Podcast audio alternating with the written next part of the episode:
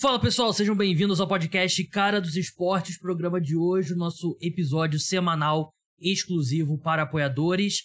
Mas tem uma notícia muito grande pra gente falar nesse podcast, por isso eu vou colocar a primeira parte do programa no feed aberto. Eu vou receber o meu amigo Felipe Lawrence, que vocês estão acostumados aqui no podcast, arroba o quarterback. Ele é jornalista do Valor Econômico, ele publicou uma reportagem bombástica nessa quarta-feira revelando o interesse da NFL de trazer um jogo para o Brasil nos próximos anos. Então, ele vai falar sobre a matéria dele, as informações que recomendo a leitura. Vou colocar aqui o link na descrição. Grande jornalista, Felipe. A matéria tá bem legal. Então, como é uma notícia muito importante, eu vou colocar essa primeira parte aqui no feed. A segunda parte, eu vou fazer um programa tradicional pós-Super Bowl. Eu faço todo ano. Eu pego os últimos 10 Super Bowls e faço o ranking do melhor ao pior jogo. E vamos ver onde é que vai ficar esse Super Bowl 57, a vitória do Kansas City Chiefs para cima do Philadelphia Eagles. E também eu faço outro, outro top 10, mas dessa vez a ordem é definida pela qualidade dos times. Né? Então, qual o melhor time campeão dessa década e qual o pior time campeão dessa década. Vai ser a segunda parte que vai ser exclusiva para apoiadores. Se você quiser se tornar apoiador, apoiar o meu trabalho, ajudar o podcast a ficar no ar, e ter acesso a um podcast extra por semana e as minhas newsletters, se torne apoiador. 14 reais por mês você pode assinar no seu cartão pelo PicPay, muito seguro, muito prático, ou pelo Pix, também muito seguro, muito prático. Tem desconto para quem assinar por seis meses ou um ano pagando pelo Pix. O link na descrição tá tudo direitinho. Mas basicamente, se você fizer pelo Pix, você, pelo Pix, você vai mandar para a chave cara dos esportes@gmail.com o valor vai enviar o comprovante pro meu WhatsApp, que tem o um link aqui na descrição, o número é 21998963383, mas não precisa anotar, vai lá, clica lá que vai abrir a janela, e aí você me manda o comprovante, que eu vou te dar acesso aos conteúdos, então muito simples, tudo muito fácil, seguro, e você ajuda o podcast Cara dos Esportes a ficar no ar. Dados os recados, vamos falar lá com o Felipe Lawrence. Felipe Lawrence aqui comigo, mas não é o Felipe Lawrence que vocês estão acostumados. Aquele é o Felipe Lawrence do arroba o quarterback. Hoje eu vou receber o Felipe Lawrence, jornalista do Valor Econômico. E aí, Felipe, como é que você tá? E aí, Gabriel, eu tenho que me importar diferente, eu tenho que ser mais sóbrio aqui, com... Mais sério. Mais sério? Sem piadinhas. É... Felipe, para quem não viu, publicou uma, uma reportagem bombástica pra gente que ama NFL aqui no Brasil sobre o interesse real da liga em trazer um jogo para o Brasil nos próximos anos, né? na matéria, se não me engano, a expressão específica era até o final da década e em coisa de 2027, 2028. Felipe conversou com fontes da liga, com a empresa que faz as mídias da NFL aqui no Brasil. Felipe, é, a gente já viu essa história antes, mas lendo a sua matéria, eu senti mais firmeza dessa vez. Você tem também essa sensação de que dessa vez parece ter mais um plano mesmo, e não aquela coisa, não, vamos ver sim, vamos. Mais tarde a gente conversa. Parece ter um plano dessa vez, né? Sim, dessa vez parece ter realmente um plano, porque. Eu até cito na matéria, e o pessoal da Effect Sports eles me confirmaram que em 2017 eles tiveram uma, uma negociação séria, que a NFL queria trazer o Pro Bowl e um jogo de temporada regular aqui no Brasil, mas o Pedro Monteiro, que é o diretor-presidente lá da Effect Sports, ele me falou o seguinte, que, a, que foi muito, foi muito, muito, foi muito atropelado, porque disseram que eles estavam há dois anos só cuidando da conta da liga aqui no Brasil e a liga decidiu que queria fazer o Pro Bowl aqui, porque estava naquela época que a NFL não sabia muito bem o que fazer com o Pro Bowl, porque. Isso foi depois da mudança para Orlando, né? Porque eu lembro quando teve a mudança para Orlando, o Rio de Janeiro também foi discutido como uma possibilidade, mas acho que 2015, se não me engano. Foi. E ele me falou que foi exatamente isso, assim, foi uma foi muito atropelada a negociação, que tinha interesse real da liga em fazer esses jogos, mas travou no governo estadual do Rio na época, porque não conseguiram fazer um acordo de financiamento para ajudar na organização do evento, que acabou morrendo a ideia. E aí a NFL ela mudou um pouco a estratégia né, de, de fazer essa expansão internacional. Ela, em uma fonte aqui lá da NFL nos Estados Unidos me explicou que eles profissionalizaram o departamento internacional da NFL, que eles assim eles, eles eles evitaram de fazer o que fizeram no Reino Unido, que foi fazer um jogo, crescer a parte disso, e eles começaram a crescer mais organicamente a liga para chegar num ponto em que a realização do jogo, do jogo se justifique. Uhum. Esse é um trabalho muito mais parecido com o que eles estão fazendo na Alemanha e no México do que no Reino Unido, mas usando as ideias que eles tiveram no Reino Unido, que eles foram aprendendo na marra. Mas e, e a, sensação que eu tive foi exatamente isso, que é um plano que é realmente eles veem um potencial muito grande aqui né, do Brasil em termos de NFL para trazer esse jogo. O objetivo máximo de tudo que eles estão fazendo é trazer um jogo para cá, porque eles acham que esse mercado aqui do Brasil é gigante, que comporta fazer partidas de maneira regular. Até porque o Brasil, assim como acontece na Europa, eles têm esse potencial de se tornar meio que um hub. Você não fazer um jogo.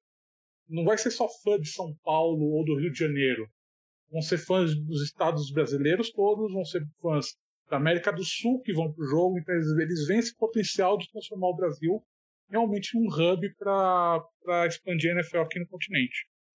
É, pensando desse jeito, né, o, tanto, tanto o Rio quanto São Paulo tem estrutura hoteleira, né, para receber, e estrutura de estádio também, né. Eu, eu, lembro que na época, logo quando teve, logo no começo, quando chegou a, a Effect Sports aqui, quer dizer, não chegou, né, já estava, né, mas assumiu a conta da, da NFL, teve uma, uma reunião que perfis brasileiros foram, eu na época pelo FA hoje fui, e eles confirmaram pra gente que teve esse interesse de fazer o, o Pro Bowl no, no Maracanã, mas não avançou. E uma questão também na época que era, era a questão de, tipo, questão eh, logística mesmo, de tamanho de vestiário e coisas do tipo, né? Porque o time de futebol americano tem muito mais gente, né? Sobre essa questão do tamanho do público, Felipe, eu já vi diversas pesquisas, diversos números. E é um questionamento que eu já fiz diretamente a pessoas da NFL, que eu já vi esse, esse número que você cita na matéria, 35 milhões. O, o Brasil tem 220 milhões de, de habitantes, né? 35 milhões seria o quê? 15% da população brasileira. Qual que é o critério para definir um fã da NFL? Porque eu vi outras pessoas comentando isso, me parece um número bem generoso de número de fãs da, da liga. Então, isso, que, isso é um negócio bem interessante, porque esses dados 75 milhões é uma pesquisa feita por uma consultoria, né, Ibope.com, e eles, eles me explicaram um pouco como que é essa pesquisa. Esses 35 milhões, na realidade, são pessoas que é, têm um, teriam uma inclinação a gastar com o futebol americano. Entendi. Então, assim, não é fãs, é, não são fãs hardcore, por exemplo, não são fãs que vão gastar a qualquer custo ou fãs casuais. A gente que pode estar disposta. Mas uma coisa que a Effect Sports me contou e que eu achei interessante é que a NFL tem um tracking próprio lá nos Estados Unidos. E esse tracking próprio da NFL é mais generoso do que aí da, do Ibope Repcom. E é esse número que eles usam lá nos Estados Unidos para definir estratégia de expansão. Eles acham que o mercado do Brasil tem um potencial tão grande quanto a Alemanha ou México. Porque assim, vamos ser sinceros aqui, não, não, não vai ser um jogo barato. Não é um evento barato. Assim como o NFL em Brasa que teve na semana passada, não foi um evento barato. Mas a NFL, ela, ela sabe disso. Ela sabe que é um público que é mais A, mais B, e que você não tem, assim, que é mais resistente à crise, por exemplo. Hoje, classe A, classe B, não está sentindo essa crise econômica que a gente está vendo aqui no Brasil, ou no mundo. É uma, é uma, uma, são classes que têm um poder de renda que conseguem se sustentar mesmo nesses poderes de crise. E é nesse público que a NFL está apontando. Então, isso que meio que sustenta a tese que mesmo, mesmo em caso de crise, mesmo o Brasil sendo, sendo um país que não, em tese não tem tanta tem uma distribuição, uma distribuição de renda mais é, desigual, que sustenta a realização do jogo no Brasil. É, porque você tem uma parcela pequena, né? Mas uma parcela pequena de 220 milhões ainda é uma parcela bem grande, né? E eu, assim, eu sinceramente, eu não sei o que seria. Em termos de. É, por exemplo, Maracanã. Vamos botar Maracanã, 55 mil ingressos, algo do tipo. Provavelmente seria. Eu Se você me disser, os ingressos esgotam em 3 horas, ou se você me disser vai não vai estar tá cheio o jogo, eu consigo ver dos dois cenários. Eu, eu tenho um feeling muito. Eu não tenho feeling, é, a verdade é essa. Eu não tenho feeling se a NFL conseguiria encher um Maracanã, ou um Allianz Parque, ou um estádio lá do Corinthians, né? Neoquímica Arena. Fiz essa pergunta para minha fonte lá dos Estados Unidos. Ela me respondeu, ela me respondeu o seguinte: pensa o seguinte, a gente não está falando da NFL hoje aqui no Brasil, está falando da NFL em 2028. É. Estamos falando da NFL com esse, com esse, com todo esse investimento de alavancagem do esporte que está fazendo. Porque um detalhe, a Effect Sport hoje ela não é só mais mídia da NFL, ela representa a NFL, ela é o escritório da NFL. Esse contrato que eles assinaram com a Rede TV foi por intermédio da Effect Sport. Então assim, a Effect Sport hoje é um hoje é realmente o escritório de fato da NFL aqui no Brasil. Então, assim, ele é todo um trabalho pensado para realmente alavancar essa popularização. Porque o que o Pedro Monteiro me falou foi que a tendência é você fazer eventos em vários locais do Brasil, eventos de tamanho variado. Esse NFL em Brasil seria o flagship deles, né? Seria o evento chave, o principal evento que eles uhum. poderiam fazer mas estão pensando em trazer jogadores, estão pensando em fazer exposição do Lombard Trophy em shoppings pelo Brasil, estão pensando em fazer clínicas, estão pensando em fazer parcerias com os times locais para fazer clínica de futebol americano, para apresentar o esporte em cidades menores. Ela estava pensando em fazer um investimento muito forte no flag football, pensando nas Olimpíadas de 2028. Então, assim, tudo que passou é que assim, é um plano bem, bem, bem sólido, bem, bem estruturado para você que realmente crescer na NFL. E um dado que me chamou a atenção, que a Effect me falou, é que hoje a popularidade da NFL é igual à da NBA há três anos atrás. Mas tem que considerar que a NFL começou de uma base muito menor de popularidade do que a NBA tinha quando eles começaram esse trabalho, porque a FX também representa é, marketing da NBA aqui no Brasil. Então, assim, eles falam que o crescimento da NBA composto, tá, o crescimento da NFL composto nesse período de trabalho é muito maior do que o da NBA. É um esporte que cresce muito rápido. Então, eles acham que, por conta desse crescimento rápido, por conta desse espaço que ainda dá para ocupar o esporte, dá confiança para eles que, que um jogo pode ser realizado aqui, no futuro. E essa fonte da, da NFL que falou comigo dos Estados Unidos falou que 2027 ou 2028 é a data que eles estão colocando no calendário. Eles acham que eles vão alcançar esse nível de, de popularidade aqui no Brasil, que você consiga encher estádio depois de todo esse trabalho de, de alavancagem da, da popularidade do esporte aqui no Brasil. É, essas, essas comparações da NBA são difíceis, né? Porque o futebol americano é um esporte que tem a curva de aprendizado é muito maior, né? O basquete é um esporte muito mais é, dentro da nossa cultura, né? Eu acho que, assim, termos de popularidade, a NBA muito à frente ainda, né? E, e, eu acho que a própria NBA vai ser um bom, um bom parâmetro seguindo em frente, né? Porque para a NBA é muito mais fácil levar um jogo é, para outros lugares, né? Ela tem um jogo na França recentemente e tal. Então, antes disso, se nos próximos anos a gente vê a NBA chegando aqui de novo, né? Porque já tem tempo que ela não joga, início da década passada, aí eu acho que é um bom indicativo para a NFL. Um ponto também que você bota na matéria, que vocês devem ler a matéria, eu vou colocar o link na, na descrição, é sobre mais um time chegar no mercado brasileiro, né? Porque em 2021 a NFL lançou um programa de expansão, né? De basicamente dividia territórios internacionais para times terem prioridade ali para para explorar, né? Um tratado de Tordesilhas do, da era moderna. E o Miami Dolphins foi o, o, time que assumiu o mercado brasileiro. E eu lembro na época que eu noticiei lá no, no GE que mais dois times demonstraram interesse, mas só o Miami Dolphins de fato chegou. E eu não consegui descobrir quais eram o, os times. Ou um time, eu não lembro agora exato. Um ou dois times. Mas a única coisa que eu descobri é que não eram Bucks nem Patriots, porque eram dois times óbvios por causa da ligação do, do Tom Brady com o país. Né? Antiga ligação do Tom Brady com o país. É, a gente tem vários países no mundo que tem vários times, né? O México, Alemanha, se eu não me engano, China tem vários, Austrália tem vários.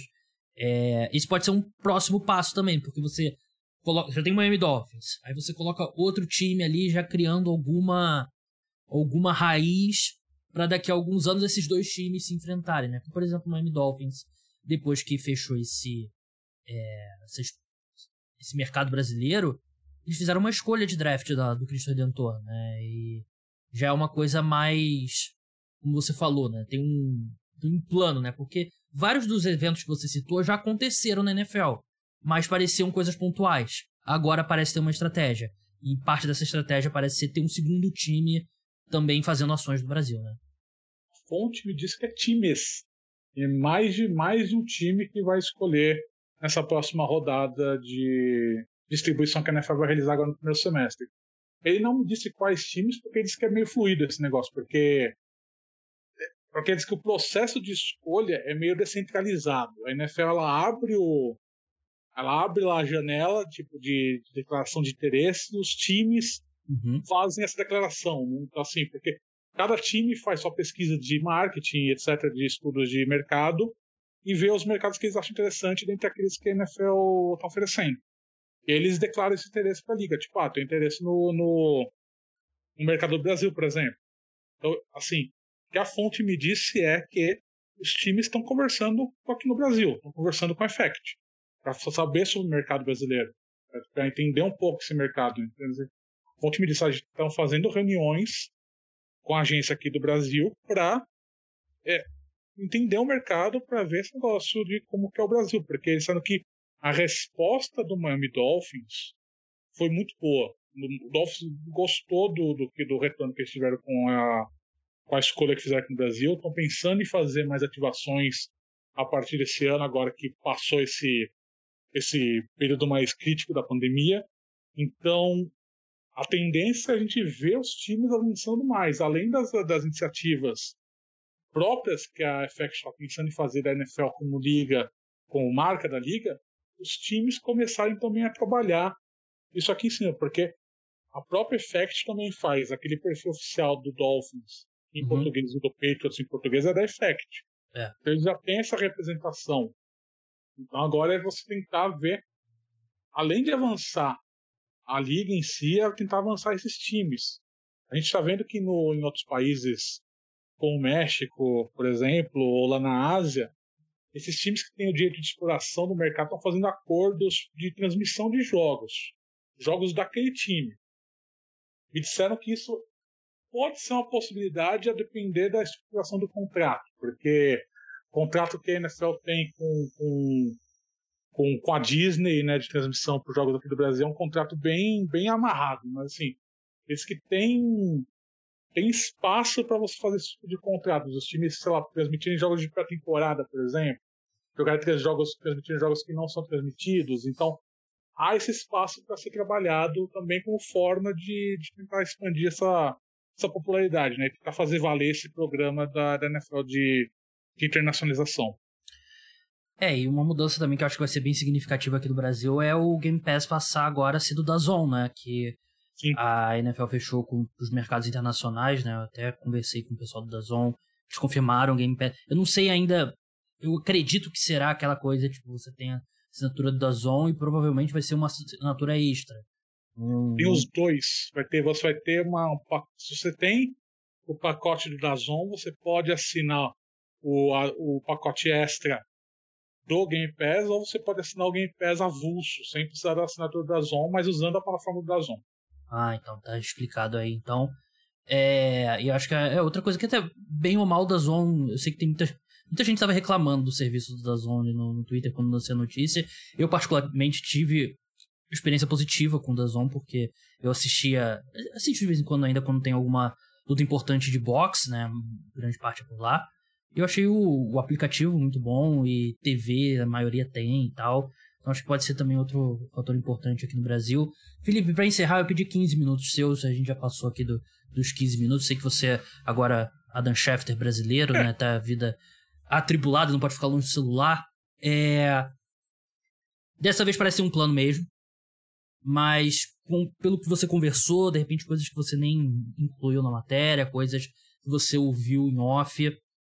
Você estaria disposto a apostar, não a sua vida, né, porque aí seria muito dramático, mas apostar algo significativo. Vamos supor, se você errar a sua aposta, você nunca mais vai poder ver um, nenhuma produção do Star Wars. Eu sei que seria pesado para você. A gente tem um jogo da NFL no Brasil até 2028? Sim, eu acredito que sim.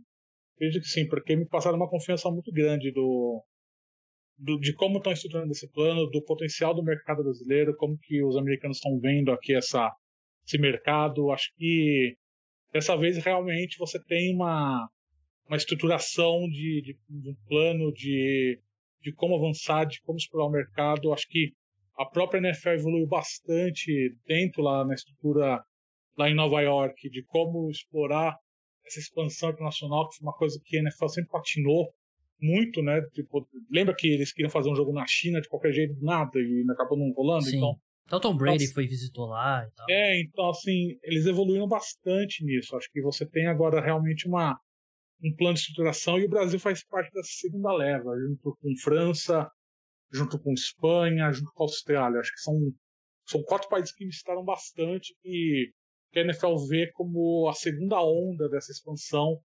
pós-Alemanha e México. Né? Você teve a primeira onda, o original, que foi Reino Unido, você teve a primeira onda de expansão Alemanha e México, e agora você tem Brasil, França, Espanha Austrália como, como os próximos alvos de expansão internacional. Então acho que você tem um trabalho realmente estruturado para você trazer esse jogo aqui em 2028 e acho que você tem essa vantagem que o Brasil é muito favorável nesse sentido, em termos de fuso horário, em termos de clima. Acho que você tem uma, uma sinergia natural de, de realizar um jogo aqui de forma que não atrapalhe tanto os planos da NFL, não atrapalhe a, o cronograma das equipes de viagem, né? Uma viagem que é relativamente tranquila. Então acho que você tem uma, tem, eu tenho bastante confiança que a gente vai ver um jogo aqui assim até 2028. É, dependendo do time, né, não é uma viagem muito maior do que ir para Londres, por exemplo, né? Considerando que acho que seria surpresa se não envolvesse o Miami Dolphins, né? Um voo direto, sei lá, dessa aqui, 8 horas, 10 horas, não sei. É, siga o Felipe lá no arroba quarterback, leia a matéria lá no Valor Econômico. Felipe, muito obrigado pela sua participação, parabéns pela matéria e bom carnaval para você. Valeu, Gabriel, bom carnaval para você também. Muito obrigado, Felipe. A gente segue agora com um programa exclusivo para os apoiadores, no qual eu elejo o 1 ao 10 dos últimos 10 Super Bowls, né, do melhor ao pior jogo, e também do melhor ao pior time campeão do Super Bowl nesse período. Discussão bem legal que eu vou querer a opinião dos apoiadores também. Se você curte podcast, considere se tornar apoiador, porque sem os apoiadores o programa não estaria no ar e a gente precisa demais de continuar crescendo a base de apoiadores para o podcast se manter no ar. Então é isso, pessoal. Até a próxima. Tchau!